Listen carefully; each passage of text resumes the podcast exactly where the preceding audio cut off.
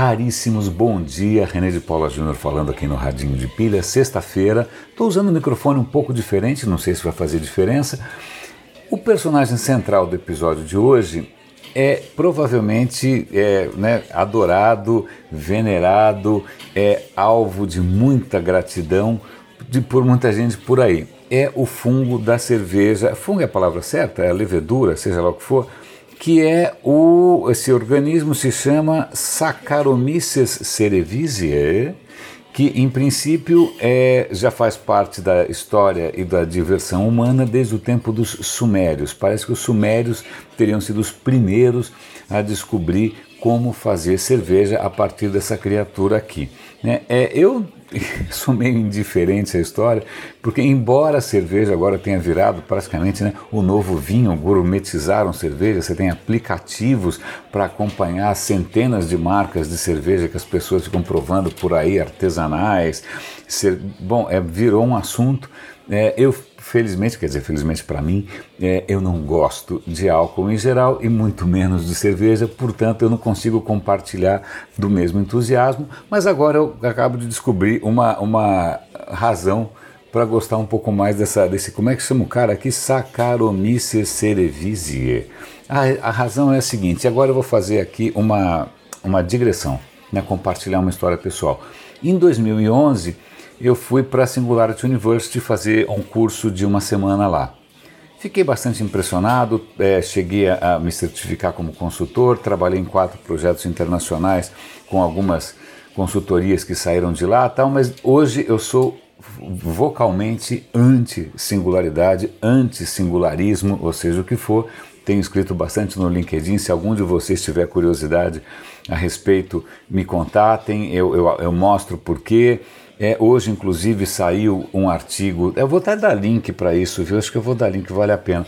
A Bloomberg é, publicou um artigo criticando pesadamente acusando vários membros da Singularity de golpes financeiros, assédio sexual. inclusive um dos caras que eu respeito bastante, que é o Vivek Vadva, conheço pessoalmente, já cruzei, cruzei, conheci lá na Singularity, cruzei com ele aqui no Brasil.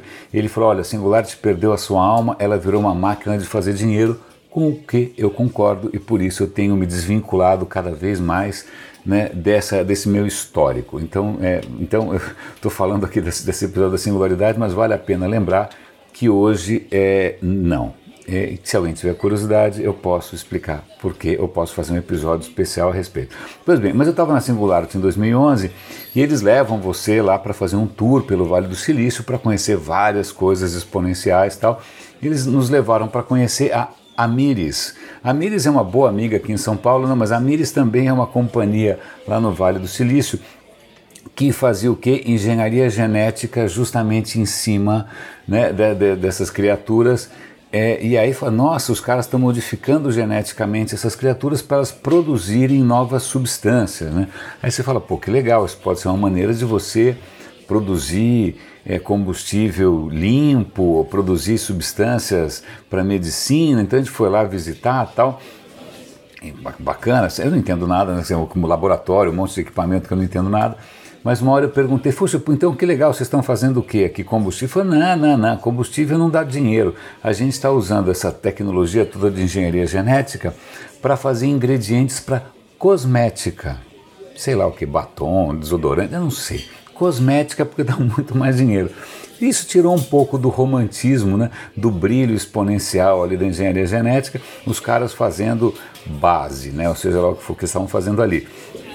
Pois bem, é, então vamos resgatar essas criaturas microscópicas. Agora eles estão. É, é, essa história é muito interessante. É, o nome do cara acho que é Jeff Ducker, eu não sei se eu estou pronunciando da maneira correta. Ele faz parte de uma iniciativa que está tentando fazer é, essa levedura sintética. Por que sintética? A ideia é a seguinte: essa criaturinha ela tem 16 cromossomos. Tá? Então eles já conhecem bastante bem o DNA dessa criatura. A ideia é eles estão tentando recriar do zero o mesmo DNA, recriar do zero. Ah, bom, por que você vai criar o mesmo DNA? Não, vai fazer igual, copy-paste? Não, a questão é a seguinte: ao tentar fazer o mesmo DNA sinteticamente na unha né, pesquisadores do mundo inteiro, é um esforço extremamente interessante. Como é que é o nome desse esforço?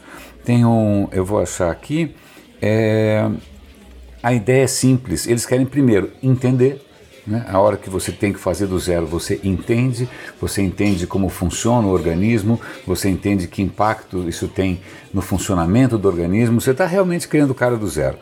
É, mas a ideia é a seguinte: na hora que eles estão recriando do zero o DNA dessa criaturinha, eles, eles já estão deixando algumas chavinhas, portinhas, encaixes, chame como você quiser, já estão deixando pronto alguns mecanismos nesse novo DNA sintético para o quê? Para permitir que você use essa criaturinha de maneiras completamente inéditas com muita facilidade, como se você estivesse programando um computador, como se você estivesse montando um Lego, como se você estivesse desenhando um circuito. Tanto é que, curiosamente, é, eles fazem várias analogias. Eles acham que seria como um Google Docs, né, que você vai alterando e vendo o que, que você alterou. Um dos patrocinadores, inclusive, é a Autodesk, que faz AutoCAD, que é um software do quê? De engenharia, de 3D, etc. e tal. Então, o que eles estão dizendo é: se a gente conseguir tratar esses micro-organismos como computadores biológicos que produzem o que a gente quiser, isso pode ser uma nova revolução industrial. Então, eu sei que a gente só fala de digital, app, código tal, mas vejam bem, talvez os próximos computadores sejam micro-organismos como esse aí. É, vale a pena dar uma olhada, não sei se, se, né, se, isso foge muito do seu interesse, mas eles podem, isso pode produzir medicamentos, isso pode produzir Cara, o que a gente quiser, a hora que a gente consegue entender como programar DNA e produzir as substâncias sinteticamente, a gente está mexendo com o código mais essencial é, da vida, né, que é o próprio DNA. Então tá aí a, a, a, o bichinho que faz a cerveja vai ser justamente o motor da próxima revolução industrial. Eu acabei me empolgando, já falei praticamente oito minutos, mas vamos lá, tem duas notícias que eu acho que vale a pena a gente mencionar aqui. A primeira delas, eu confesso e, e, e eu, eu, eu, prezo por uma coisa chamada honestidade intelectual. Então, quando eu me deparo com algum assunto que eu não domino, eu assumo, eu não domino.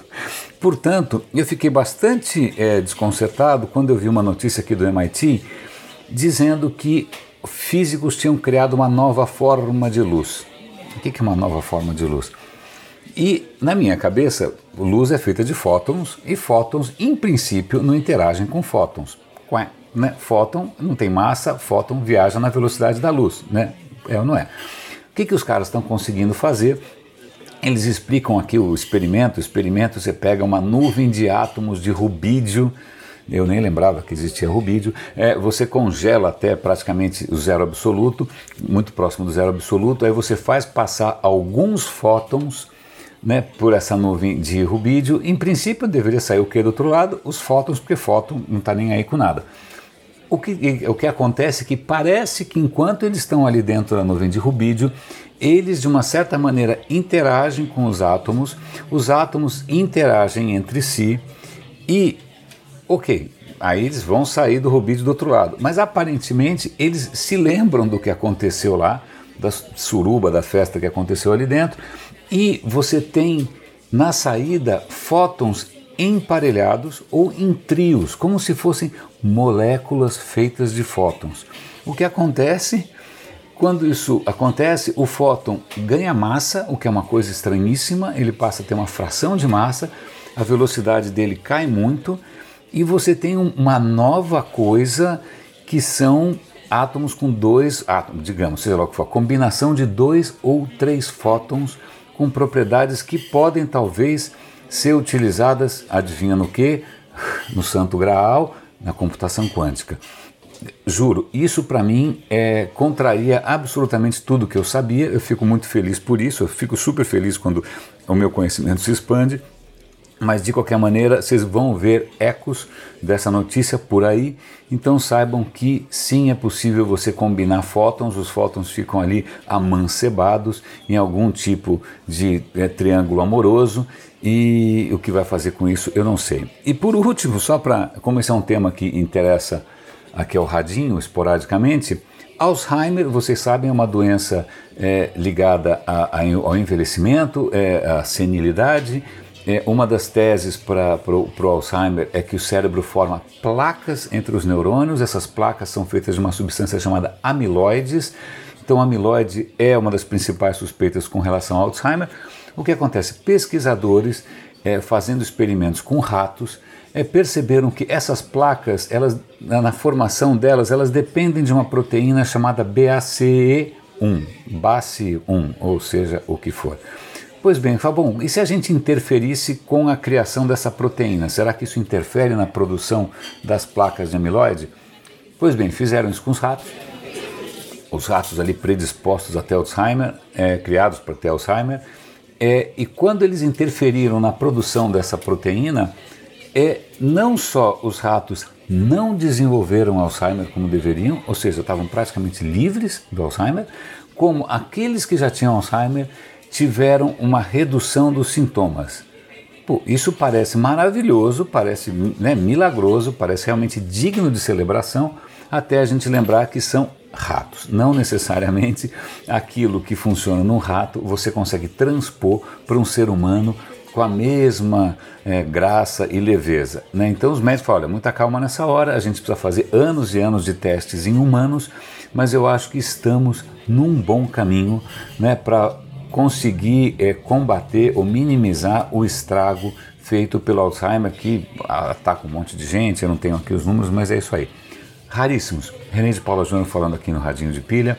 De novo, quem tiver interessado é, nas questões da, da Singularity, acho que eu vou fazer o seguinte: nos comentários desse episódio aqui, eu vou dar um link para os meus artigos no LinkedIn e uma boa parte dos artigos mais recentes, é, incluindo vídeos, etc. e tal, são críticas à visão da singularidade. Então, se vocês tiverem interesse, é, esbaldem-se. Já fica aí de presente para o final de semana. Né? Eu sou o único cara na internet que deixa a lição de casa para os ouvintes. Raríssimo, grande abraço, bom fim de semana e até segunda-feira.